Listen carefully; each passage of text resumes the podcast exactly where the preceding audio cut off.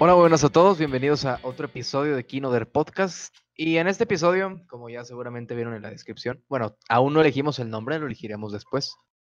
Vamos a hablar de, bueno, no sé si vieron en tendencia de algunas redes sociales. Bueno, pero primero que eso, estamos todos por primera vez en mucho tiempo. ¿Cuándo fue la última vez que estuvimos los tres? La semana antepasada, güey. Hace mucho no tiempo. Pero ese todavía no se subió, sí. Bueno, Claro. aquí estoy, chinga madre. Aquí estoy. Aquí está Luis haciendo No acto de presencia. También estoy yo. Ah, Ahí está Ramiro, y estoy yo, su servidor Javier, el presentador del podcast. El que mantiene a flote este pinche podcast. Nadie nos escucha. Pero bueno, Pero- regresando Pero a al flote seguimos, güey. Pero bueno, regresando al tema. eh, lo que grabamos entonces antes de que nos mate el coronavirus que llegó a México. Esperen es- episodio de eso. Vamos a hablar de Contagion, güey. vamos a hablar de todo eso. Eh, el episodio de hoy está dedicado a una tendencia que seguramente vieron en redes sociales, sobre todo en Twitter, en donde la gente elegía 15 películas que marcaron su vida. Y pues eso, era toda la tendencia, 15 películas que por una u otra razón marcaban su vida. Y nos dijimos a nosotros, ok, parece un buen tema. Las películas de enero fueron bastante flojas, por no decir malas, pésimas, horrendas y olvidables. Así que elegimos eso, lo redujimos a cinco por cabeza. Y no sé quién quiere comenzar, tal vez Luis, que no ha estado en los últimos episodios. A ver si me he perdido el toque. ah, Vaya. Este, bueno, la primera que elegí es Enemy. Este, creo que no le pusieron nombre en español, creo que es así tal cual, Enemy. Enemigo, ¿verdad? Sí, creo que no tuvo nombre en No español porque no salió tuvo- aquí. No salió aquí en, en ningún país, de hecho. ¿De qué película estás hablando? Película de este Denis Villeneuve, no sé, corríjanme si lo estoy pronunciando mal. Es, Vi- es Villeneuve, ¿no? Es Villeneuve. Denny, ¿no? Por lo francés. Sí, ¿no? Es Denis. Ajá, Villeneuve. Vaya. Javi, tú eres el francés, a ver, amáganos. Es Denis Villeneuve, pero... Ah, no voy a poder Ah, pronunciar eso, güey, pero no, aquí, aquí les tenemos a Javi hablando en francés. This better not awaken anything in me. Volviendo al tema, güey. Este, película Enemy, basada en, el, en la novela El hombre duplicado de José Saramago, el portugués, este ganador del premio Nobel. Este, la película va, es una obra abierta, ¿cómo se llama? Adaptación abierta. Es Adaptación libre. Ah, libre, cierto, cierto. Este, toma partes del libro como, este, como tomas y situaciones que pasan en el libro, pero no se va por el mismo camino de la historia. Este, porque la historia del libro sí es como que mucho filler. La neta, a, Saramago en este libro como que le mamó. En todos, ¿eh? ¿Sí? bueno, se, Yo solo he leído el ensayo sobre la ceguera, pero sí tiene mucho relleno. Sí. Sí, es de que quiere contarte la misma cosa tres veces con metáforas y ay, no sé, es como que tiene este lenguaje que si lo leen ahorita con cualquier güey van a decir, este güey es un mamador. Un hack, como quien diría, ¿no? Ajá. Y bueno, lo que hizo este Denny, lo voy a decir Denny, es de que lo tomó para contar otra historia diferente a la que él contó en, en- en- la que él contó en el libro. Eh, lo contó más como un rollo más psicológico de qué es lo que define una persona y más, a- más allá de cómo, de, de las situaciones que lo rodean, de si puede convertirse en esa otra persona y la humanidad que pierde en, esta, en- en su, en su vida, vaya, que es a lo que le gusta mucho a Denny hacer en sus películas, la humanidad que tienen las personas y cómo se refleja en la sociedad. La, re- la recomiendo mucho. Este, el final, la verdad, es de los mejores finales que he visto en una película, si no es que el mejor.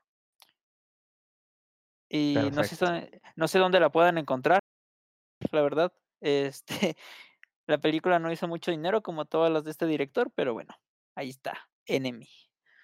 Muy bien. ¿Qué te Muy parece, Javi, si tú, tú continúas? Pues sí, hablando de la película, bueno, lo que dijo Luis, sí es bastante recomendable. De hecho, yo te la recomiendo, ¿no, Luis? Creo que sí. Ah, hablamos de ella cuando la vi. Ah, ya creo que sí. des-. Ya te no. descubrieron. No, no, es que cuando la, Cinéfilo falso. la- cuando, cuando la acabé de ver, sí, la, sí le dije a este vato, no mames con el final, o sea, no Ah, entendí me- nada, güey. Entonces ya aparezco yo y le digo tampoco, güey. No, ahí la estuvimos discutiendo y la verdad sí, un par de cinéfilos mamadores. Pero bueno, ya regresando, regresando al tema. Mi primera película, como es buena tradición en mí, es de horror. Es del año 77, se llama Suspiria. Creo que ya hablé de ella en algún episodio, sobre todo los que hicimos en octubre, que hicimos Ramiro y yo solos. Sí, ¿no? Para que le duela, Luis. Yo los escuché, chinga. Pero bueno, e- en esos episodios la mencioné porque es de mis películas favoritas. El director me agrada bastante, de, es de Dario Argento. Es italiana la película, año 77. Protagonizada por, creo que es Jessica Harper, se llama la actriz principal. Y que seguramente vieron uno de los este, cuadros cuando en nuestro hilo que estamos en- haciendo en Twitter sobre los mejores cuadros que nos, bueno, que nos gustan más del cine, fue el primero que se puso de mí porque me gusta bastante la película y es uno de esos casos en donde, similar a lo que otros directores hacen actualmente, la película es más, digamos, este, lo que es la imagen sobre la sustancia, la apariencia, los cuadros, la fotografía, más que la historia que estás contando y así es el- en general el cine italiano de esa época y me gusta mucho por eso, porque creo que es como la máxima expresión de lo que es el cine italiano de esa época, así que sí la recomiendo ampliamente por eso. Y como les dije, realmente no hay mucha historia, simplemente la historia de una chica que quiere ser bailarina y va a un conservatorio en Alemania y es todo. Y comienzan a pasar cosas, se supone que hay brujas y véanla, es bastante recomendable por eso, es bastante trippy la película. Si la ven en ácido, estoy seguro de que es una buena experiencia. No puedes hablar por, por experiencia propia. No puedo hablar por experiencia. Pero... Ah, otra, otro dato curioso, esta película es la primera que protagonizó un cantante español llamado Miguel Bosé. Tiene una escena completa en esta película bailando y El. ¿Neta? ¿Eso Sí, sucede? es, sí, es en serio y es bastante pues interesante porque es como de la ves y es como este güey es Miguel Bosé y en ese tiempo era un güey X que agarraron como bailarín. Wow, eso está chido. Yo no sabía, güey.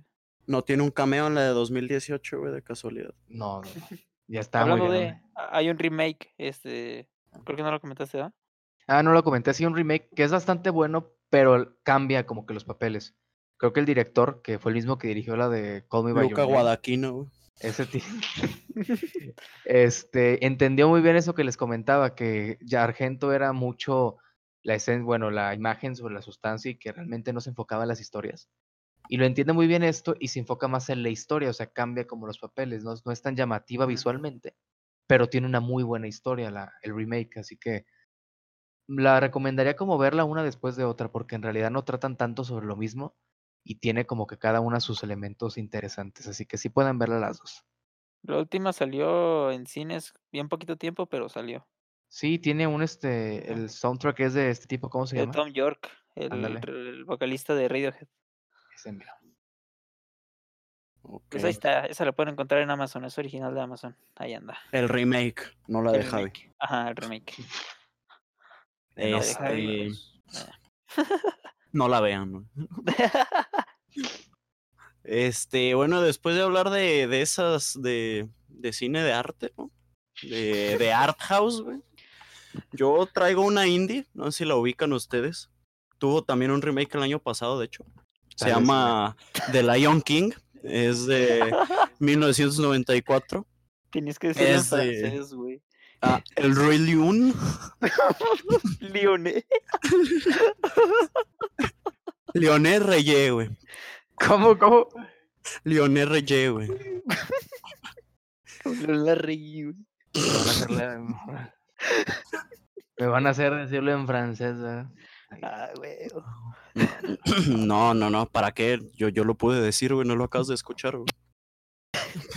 Pero bueno, este, no, no, no, no me puedo, digo, sí puedo, pero no quiero ponerme a describir como que la película muy a fondo porque creo que todos han visto o saben todo del Rey León. Porque todos También han para- Hamlet, no sé decir. Ajá, es lo que iba a decir, si, si te quieres sentir inteligente, dices, ah, es Hamlet, güey. Así como la secuela es Romeo y Julieta, la Ajá, secuela que nadie vio. Este, eh, yo la escogí porque fue de las primeras películas que vi en general. Me, eh, hubo una época, no sé cuántos años tendría exactamente, pero sí recuerdo que la veía una vez al día. Guau. Eh, yo creo que como de cinco años o algo así. Tengo una foto cuando tuve un cumpleaños que me regalaron un, un globo de Simba y después de que me tomaron la foto se me fue. Y yo creo que eso de describe-. Describe perfectamente mi vida. Entonces por eso está en esta lista. Pero ya en serio, y fuera, fuera de que a mí me gusta mucho personalmente, sí creo que es de las mejores películas de, de Disney. Sobre todo de la, de la época que se dice que fue su renacimiento, que es los 90. Porque Disney después de las películas de los 60, 70 había caído a, a películas no tan buenas y películas como esta y como Aladdin fueron los que los trajeron de, de nuevo al mapa y pues ahorita son el, la corporación más poderosa de, Del mundo, ¿no? del mundo casi casi. Y bueno, sí vean esto, no vean la versión de 2019 que a todos les gustó, creo, menos a nosotros. Yo ni la vi, ni me No, tomé la No les molestia. gustó, güey. Sí, Bueno, bueno, es que yo, yo, lo, yo lo hablé así como con mi familia y así y a todos les gustó. Es lo que te iba a decir, en México aquí sí jaló mucho porque ay, no, no voy a decir nada, no voy a caer en, No me quiero poner este, político. en provocaciones, güey. pero, pero aquí a México sí les gustó mucho, no sé por qué, pero pues les gustó. Es que pues está hecha para gustarle a la José. A fin de cuentas, son Eh, como es una copia de la original, por eso no puedo decir que es mala película, porque copia tanto la original que si dijera que es mala, diría que es mala la original. Pero, ajá, pero, pero lo que se pierde es el corazón, güey. Ah, Que, que, que, que es decir mucho cuando es una película de Disney, no es que sea así como que un, un solo cineasta ahí en una casita, güey, sufriendo por dinero o algo así. Este, pero bueno, esa es mi primera. Eh, la pueden encontrar en Netflix, creo. Eh, y no sé si Luis quiera Ah. continuar con la siguiente de su, de su lista. El remake del Rey León, por si no lo han visto, ya está en Amazon Prime. Este, bueno. La siguiente que yo les voy a decir es la de. Ya voy a quedar un poquito películas que casi nadie les gustó, más bien. ¿Cómo Este, A? Night's Tale, o como le pusieron aquí en México o Latinoamérica, no sé. Este, le pusieron Corazón de Caballero porque chinga tu madre. y esta película es es es súper cliché. No, no les puedo decir que es la película más original del mundo, es de, de justas. Es esas películas que, que, que ves en el Canal 5 con la misma cinematografía de que es muy 7. opaca. Ajá. Este. La, la película a mí me gusta mucho por el soundtrack y porque cuando estaba morro, a mí me gustaba un chingo por el, el mensaje que te da, ¿no? Este de que un plebeyo se puede hacer un, un, este, un, un ser, Rey, ¿cómo se puede caballero. decir? Como que un, ca- un- caballero. ajá, un caballero, sí, un caballero, tal cual. Este, y, y hacer este, como que el orgullo a su familia y a su nombre, que ya es que ya no se tiene que cambiar el nombre para poder participar en las justas. Me gusta mucho por el cast, este, Heath Ledger, y ya. Paul Bettany también sale. Está muy buena, no, no dura mucho. Y pues sí, ¿Qué te gusta más? ¿Cuál, cuál dirías que es tu escena favorita de la película? Eh, eh, El final también me gusta muchísimo, se me hace muy épico. Este, ya se- sería mucho entrar en spoilers, pero también hay una que es que no tiene nada de sentido porque se eh, empiezan a bailar una canción de David Bowie y el Heath Ledger se empieza así como que a cantarla y pues, todos sabemos que en ese entonces no existía David Bowie, pero Y la, bueno. y la música, como que. Ajá. La música sí, sí se nota como que van a fiestas así, estas fancies que hacían los caballeros, esta, la gente de la alta sociedad. Pero me, Ujú. me, me gusta cómo utilizan el soundtrack de esta película. No es tal cual como en Suicide Squad, de que te avientan 80 can- canciones, este, 30 segundos cada una. Ujú. Esta sí la ponen como un propósito y las canciones están muy chidas, la verdad. Muy bien. Creo que esta es de esas películas que también todos han visto, por como dices, también es de las de tele abierta. güey. Yo nunca la he Ajá. visto ni la conocí ¿No hasta has que Luis la empezó a mencionar. ¿Neta? Sí, o sea, cuando empezaste a mencionarla cuando te conocí, dije, ah, sí, pero no la conozco. Si ha de saber de cine, habla de una película que no vi. Ha de ser polaca esa madre, porque yo ni pedo. El lenguaje de señas de los 50. Este, pues no tengo mucho que decir de ella, pero sí estoy, o sea, no me gusta tanto como a ti, pero está entretenida, que creo que es su propósito, no es así como que Sí, esta, esta como película. que quiera hacer mucho más. Ajá, no es como que quiera hacer así como que una película de, ah, no, pues mira, esta va a ser algo diferente, y la chingada, Me no, dejó como que, pensando. ajá, no, nada, nada así, o sea, son películas que cuando salían no hacían más que, pues eran películas de fórmula, que no, no pensaban mucho en, en hacer una trama más, más allá, pero pues la supieron hacer, a mí me gusta mucho, es mi infante esta película, así como tú, yo la veía casi todos los días. Ahí está, güey. La fragancia, güey. A ver, ¿tú con qué nos vas a sorprender ahora, güey? Javi?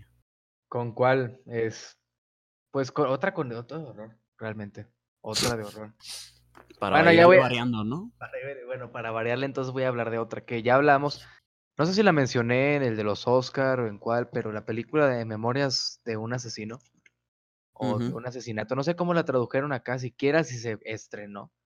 Pero la, otra película que yo considero que es mejor, y yo, y todo, yo y toda la gente que sabe de cine, que es mejor que Parasite, dirigida por Bon Joon-ho. Esta película me gusta bastante porque fue la primera película que vi, hablando ya cuando dije, ok, quiero ver películas de cine extranjero. Quiero adentrarme a lo que es, no es el cine gringo. Y la primera que vi fue esta, porque la había muy recomendada en, en foros en donde me metía, pues a ver qué decían de cine, qué películas podía tomar y así. Y la primera que vi de cine no este, americano, digamos, ni mexicano, ni, ni norteamericano, fue esta. Y sí fue como un abrirme los ojos de decir, ok, las películas en el extranjero también se hacen bastante buenas y decir, me gusta más que la mayoría de las cosas que he visto. Y se lo recomiendo bastante por esto. Creo que es un buen paso, no solamente dentro del cine extranjero, sino también del cine asiático.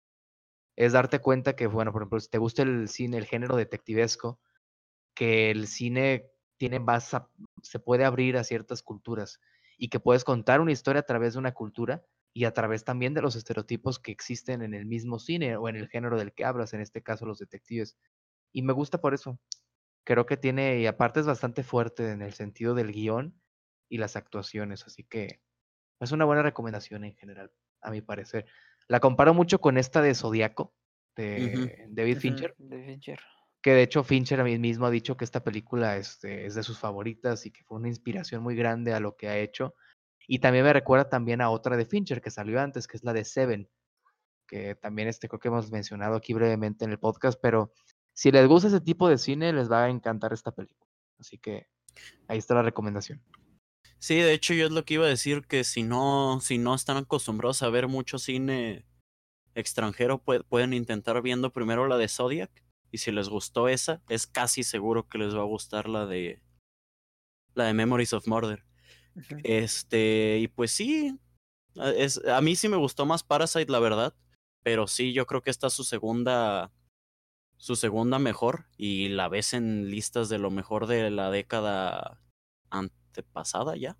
De Sí, los ¿no? 2000, ajá. Ajá, de lo, de lo mejor de los 2000, lo ves en lo de lo mejor del cine coreano junto con otras como de las que le tocará hablar algún día a Luis de la trilogía de la venganza. Ajá. Algún día que las O vean. sea, y Me pues falta sí, una. no, Espérenlo pronto. Me falta una. ya está, está en camino a, la- a ser mamador, güey, mayor. Pero no sé si tú quieres decir algo de esta de Memories, Luis. Este, lo mismo que en Parasite, la pueden tomar como un puente, como lo habían dicho ustedes dos, para adentrarse a un poquito más de cine, porque esta, el guion de esta me, se me hace eh, impresionante, la neta. Está, está muy cabrón, muy elaborado, muy complejo y sí te deja te- este como que, como una poquita ansiedad de lo que pasa en el mundo, cómo lo retrata este, este vato. El final también está muy para pensar, señores. Este, sí, igual que la de Zodiac, que es basada en el asesino del, del Zodiaco. Esta también es basada en un caso real, este, como dato de, de trivia. Entonces, por eso, por eso la pueden sentir que se mueve distinta a películas de detectives ficticias.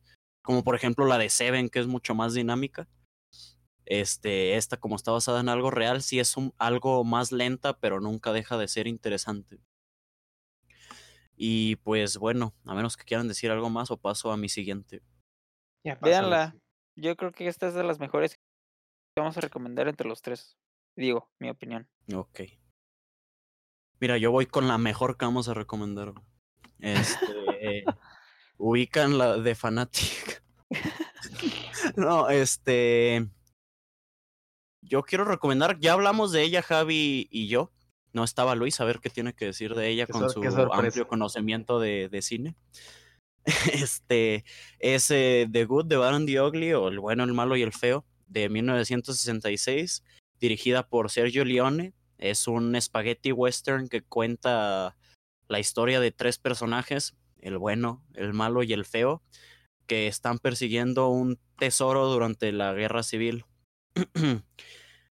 Este, como digo, ya hemos hablado de ella, no tengo mucho que decir por eso. Si yo siento que es el mejor western que se ha hecho, quizás está en discusión con otra de Leone que no hemos hablado de ella, que es había una vez en el en el oeste, Once Upon a Time in the West.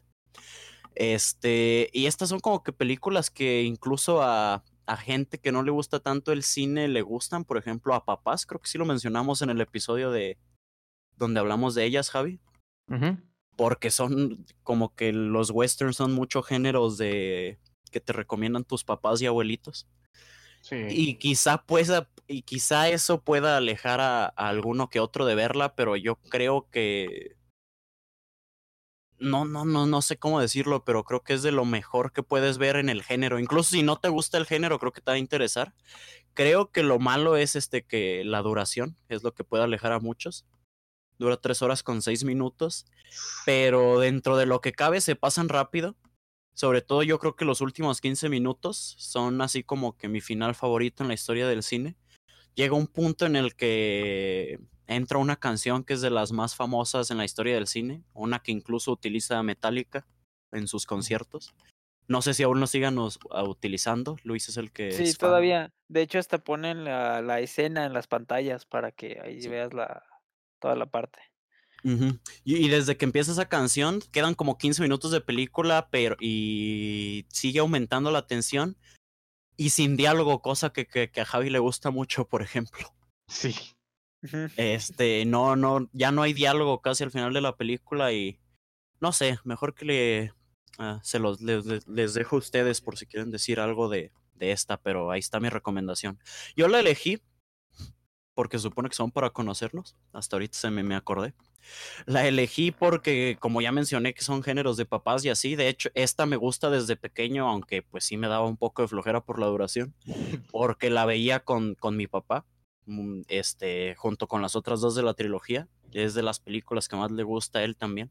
Y pues por eso está aquí. Y ahora sí los dejo a ustedes. Este, pues se nota la brecha, todo el, santo de, generaciones en esta película, por lo que la verdad sí está pesada. O ta- tal vez no pesada, pero sí dura mucho. Son tres horas. Este, es raro ya ver películas así ahorita porque cuando anunciaron que Avengers Endgame iba a durar esto, ya la gente se estaba asustando. Querían correr, querían correr a sus casas, decirle a sus mamás que cómo le iban a hacer. Que Este, Iban a vivir en el cine. Ajá, va, voy a vivir en el cine, mamá, no sé cómo lo voy a hacer, que- y si me dan ganas de ir al baño, o sea, estaban asustados, la verdad.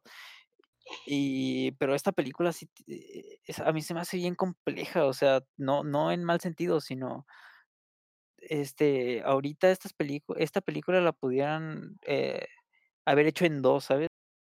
Tal vez por el mercado para ganar más dinero, pero no, aquí la hicieron en una, el diseño de producción es espectacular, la verdad, con efectos prácticos, pero que están muy, muy, muy bien logrados.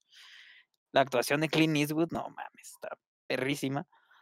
Y pues sí, lo que les dijo oh, Ramiro, este, a sus papás, vayan con ellos y van a encontrar al menos el DVD de la película. También es así en mi caso, a mi papá le, le gusta un chingo esta película y vayan y pregúntale por qué, por qué es tan icónica esta, esta, este, este filme El para ellos. Esta Vaya. De hecho, picture, güey. Es una- picture. A mí me gusta más otra de la trilogía, pero no quería mencionarlo porque Ramiro se molesta. Ahorita nos agarramos a chingados, Javi. Pero bueno. No sé. Este, pues ya, si quieres que, que pase Luisa a su siguiente. Pues sí. Eh, ok. este, la siguiente, pero irnos rápido. Bueno, no, no, no hay prisa, chingada, no, no hay prisa. Ese, es, es, es Frances Ha del Noah, no, Noah, ¿cómo, Javi? ¿Me puedes ayudar? No, No, ese, ese no es, ese no es Ah, francés. Quiero escuchar tu voz, güey. No, no sé cómo se pronuncia, güey. Es Bambach, creo. Sí, creo, es- creo que es No- Noah Bambach. Este. mm, Esta película con esta Greta Gerwig. Creo ¿Quién? que fue. creo que fue con la que se conocieron, ¿no? Creo que sí. Creo que sí. Ahorita No, no, no somos de farándula, son- güey, pero. Es que, este- es que este Ajá, güey no se durmió con la película y dijo. No, ya continúa. Por. E- Esta es una coming of age. A mí me gusta mucho, este, porque ah, ya eh, Noah ya, ya tenía pensado todo esto, este rollo de que pueden, pueden hacer una película con mujeres y la van a soportar la película y este, y les va a callar el hocico a todos. Y es lo, lo que me gusta un chingo de esta película. Además, porque yo me siento bien identificado con el personaje de, el personaje de, de Greta. Está muy, muy chingón elaborado. O sea, es una coming of age, tiene todo el tiempo del mundo para, para hacer que te encariñes con los personajes. Y la película no dura mucho, dura creo que como hora y media, menos, 86 minutos dura. Este, menos hora y media, poquito menos. Y, y vale un chingo la pena, es de cómo va transformándose ella, pero sigue queriendo lo, mismo en su vida vale un chingo la pena. Está, está en Netflix, no quiero contarla mucho porque es de esas películas que no puedes contar este, algo sin tener que contar mucho. Sale Adam Driver este, en algunas escenas, era cuando también estaba empezando, la película es del 2012 para aclarar. Y como les digo, está en Netflix, vale mucho la pena, por si les gustó a Marriage Story, pueden también ver esta, Frances Ha, con Greta Gerwig. Esta yo no la he visto, así que no puedo decir nada. Este, tú tampoco la has visto, sí, Javi. Yo tampoco la he visto. Eh, la tengo en mi, en mi watchlist, como ya saben. Al lado Como de, varias otras que te recomendamos. Al lado de Scott Pilgrim y cuáles otras. Hair. Y Sí, pero estás muy ocupado viendo cine mejor, güey. Viendo Evil Dead por cuarta ocasión. Que es de la que era, es como transición a de la que vas a hablar. Sí. O- ah, sí, de hecho, sí. muy bien, güey. Perfecto. güey. De hecho, sí. Mi siguiente película, esta película Evil Dead 2, dirigida por Sam Raimi, conocido director de Hollywood, que fue director de la trilogía de Spider-Man, que es mejor que, pues básicamente la mayoría de lo que se ha, ha salido de superhéroes en los últimos 10 años. Y no hay nadie que pueda convencerme de lo contrario. También es el próximo director de Doctor Strange- Strange 2, que no sé cómo se va a llamar. Este. Ah, bueno, No, yo sí. no, yo no sé, yo no sé de parques temáticos, güey. Luego te redirijo con alguien más, güey. Yo puro cine. Masters of Horror, algo así se va a llamar la, la película. Este, y pues bueno, Sam Raimi dirigió esta película cuando apenas iba comenzando su carrera. O sea, la hizo ahí. Pueden ver este, por ejemplo, los el docu- no es un documental, sino los comentarios del director de esta película y te explican cómo fueron haciendo bastantes cosas y pues bastante rústico. Y lo pueden notar cuando ven la película. Así Sí, que hasta, cierto punto es un proyecto entre amigos. es un proyecto entre amigos, este, también protagonizada por Bruce Campbell, que lo pueden, que es, hace bastante, hace cameos en todas las películas de Sam Raimi, tal vez lo puedan ubicar de ahí, no sé en qué otra lo puedan ubicar, sinceramente. Pero en general la película es muy sencilla, es como, la- eh, de ahí salió el molde, digamos, bueno, al menos se hizo popular el molde con esta película de los amigos que van a una cabaña y se enfrentan por tocar algo que no deben o leer algo que no deben, se enfrentan a unos, a una posesión demoníaca o a zombies o a algo extraño, digamos, en el, en el bosque. De ahí, de aquí, surge, digamos, como que el molde ya muy este, estereotipado. Y de eso trata la película, es más una comedia que una película de horror. A mí me gusta Sobre bastante. todo la 2. Sí, a mí me Bueno, gusta y la bastante. 3 ni se diga. Me gusta bastante por esto que esta sensación que comienzas a tener como todo cinéfilo de decir yo quiero hacer cine, ¿no? Y la primera vez que tuve esto fue con esta película, porque me di cuenta de que la película era bastante rústica en un montón de cosas, pero aún así no deja de ser una mala, una buena película. O sea, no es una mala película a pesar de que tiene tantas carencias. Y eso me agradó porque es como un gran, tú puedes hacer algo así. O sea, realmente no necesitas ni dinero, ni inclusive un buen actor para que estés haciendo la película. Y fue como una motivación en este... Es como las películas de Peter Jackson, ¿no? Eh, sí, igual, o sea, de hecho Peter Jackson se basó en esta película, o sea, fue su inspiración Mm, para poder hacer después la de Brain Death del 92, creo que es, o Dead Alive, o en México se llamó Tu mamá se comió a mi perro. Ajá, su mamá se comió a mi perro, exactamente. Y pues eso es, eh, comenzaron estos, bueno, Raimi y su hermano, comenzaron esta como el auge de los pequeños directores que comienzan a hacer películas así de horror. De hecho, estos dos, Raimi sobre todo, Sam, comenzó a financiar a los hermanos este, Cohen para sus proyectos. Y de hecho hicieron una película de horror de detectives juntos, que no he ¿A visto, así que no se las puedo recomendar, pero sí, los conoció en la universidad, o sea, vio que estaban haciendo un proyecto y comenzó a financiarlos. Y así comenzó, y de hecho de ahí surgió bastantes ideas que después inmortalizan. De hecho, los Cohen son muy dados también a homenajear a las películas de Raimi. En la de Fargo, por ejemplo, el carro que trae uno de los protagonistas, que no voy a decir qué es, es el mismo que trae Bruce Campbell en esta película y que también trae el tío Ben en El la de Spider-Man. Por no mencionar Aquí- algunas cosas. Ah, Aquí sí se sabe de cine, chingada madre. Vean la película, está entretenida. Y no es- creo que estaba en Netflix hace poco. No sé si sigue ahí o en Amazon, seguramente. Creo que solo está el remake ya. El remake también vale es interesante. Ajá, yo lo estoy Vale viendo. De que Acaba de ahorita. subir, creo que la tercera temporada. Ah, no, no. eh, con remake nos referimos a película. Está la serie que es secuela. la serie. Ah, ya, ya, ya. La ya, serie también está interesante. Si les gusta esta, porque se convirtió en una película de culto, también cabe mencionarlo.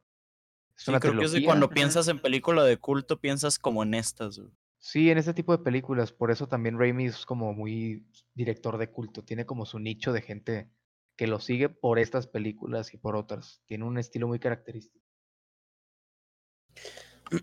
¿Con cuál terminamos, güey? Este, no, pues yo no he visto películas, amigos, hasta aquí, hasta aquí llegamos.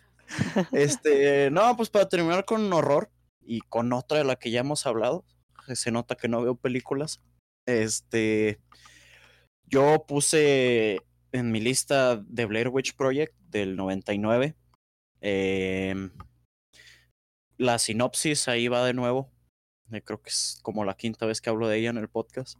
Es de unos amigos que van a, unos estudiantes de cine que van a hacer un documental al pueblo de Marisville, creo que se llama, o Burgett, no, no sé, tiene un nombre extraño. Van a investigar sobre la leyenda de una bruja que supone que la quemaron ahí durante las épocas de los, de los juicios y se pierden en el bosque. Es la película de, de Found Footage, no fue la primera, pero fue la que lo popularizó hasta que y lo dejó en un estado en el que lo sobreexplotaron tanto que a mucha gente no soporta este este género. Sí, se convirtió en un sinónimo de película mala. Ajá. Sí.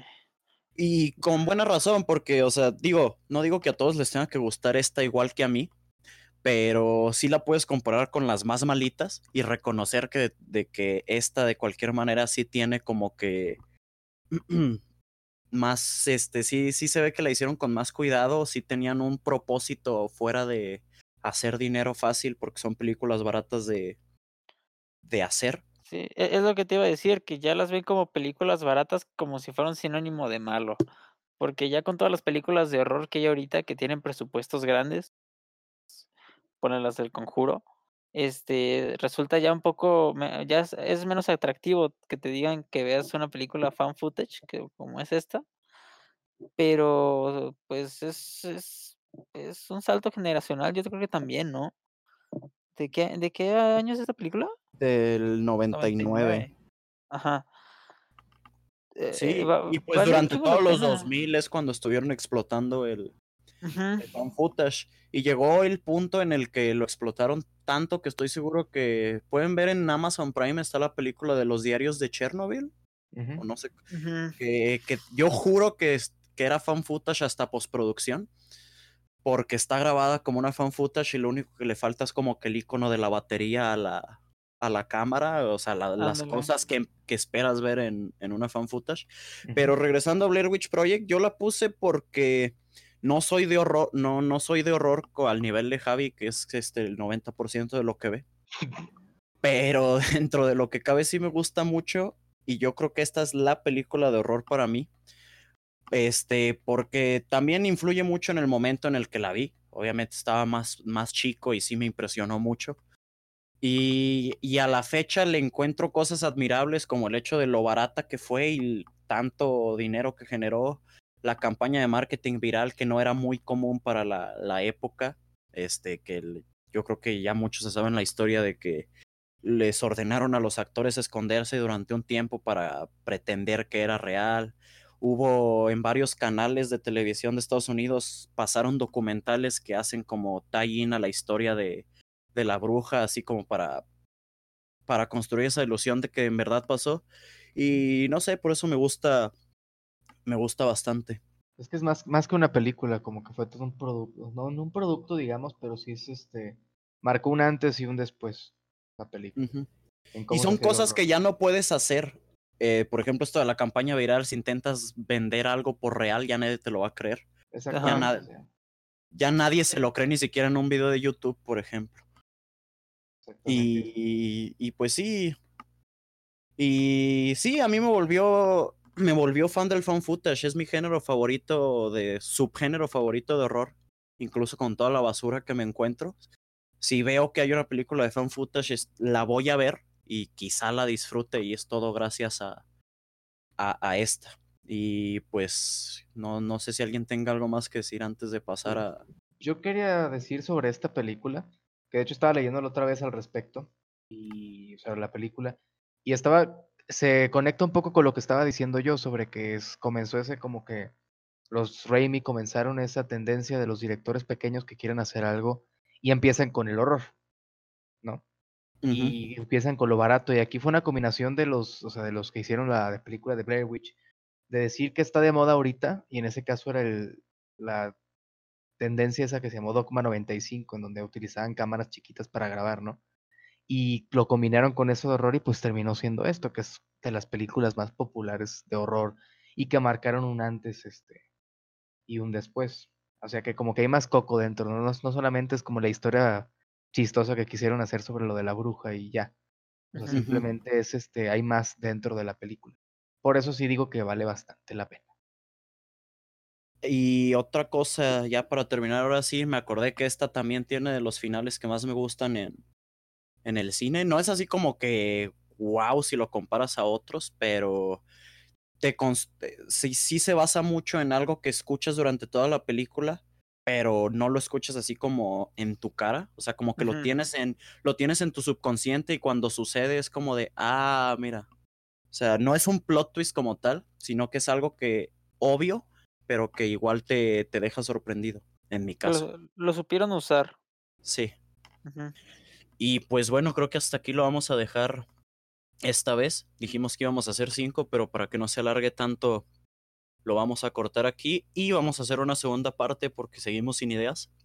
Este, con otras tres para terminar con un total, con un total de, de seis. Y no sé si alguien quiere decir algo de para despedirse hasta la siguiente. Pues no, realmente que salga. sí, va a salir y yo le recomiendo a la gente que al momento de, ¿cómo decirlo? Que este tipo de listas usualmente sí se hacen con el sentido de, o sea, de qué vas a recomendar y todo. Y yo le recomiendo a la gente que pase sus gustos en lo que quiera, o sea, no se deje llevar tanto por, uh -huh. por si esta película es buena, por si esta película es esto, por si esta película es lo otro, sino simplemente lo que por una u otra razón le guste. Por sí. eso, por ejemplo, mis, la mayoría de mis películas son de horror, porque es lo que más me gusta. No te intento sí. tanto como que mostrar otra parte, sino simplemente pues lo que, lo que quiero ver, lo veo y me gusta así. Sí, de hecho, si ven mi lista completa, a ver si hay que re, vamos a retuitearlas con la cuenta del, del, podcast, del podcast, que nos deberían de seguir en Twitter, obviamente, nuestros sí. dos escuchas. Este, yo en mi, en mi, en mi lista completa tengo una de Cantinflas, por ejemplo, que es así como que la que no, no te esperas ver así entre el Rey León y ese tipo de películas. Luis tiene la de Corazón de Caballero junto a Enemy. Entonces hay, hay, hay de todo. Hay de todo en la lista. Y pues bueno, creo que eso sería todo por hoy. Yo soy Arthur Fleck. Yo soy Javier Hurtado. Sí, yo soy Luis. Nos vemos en la próxima.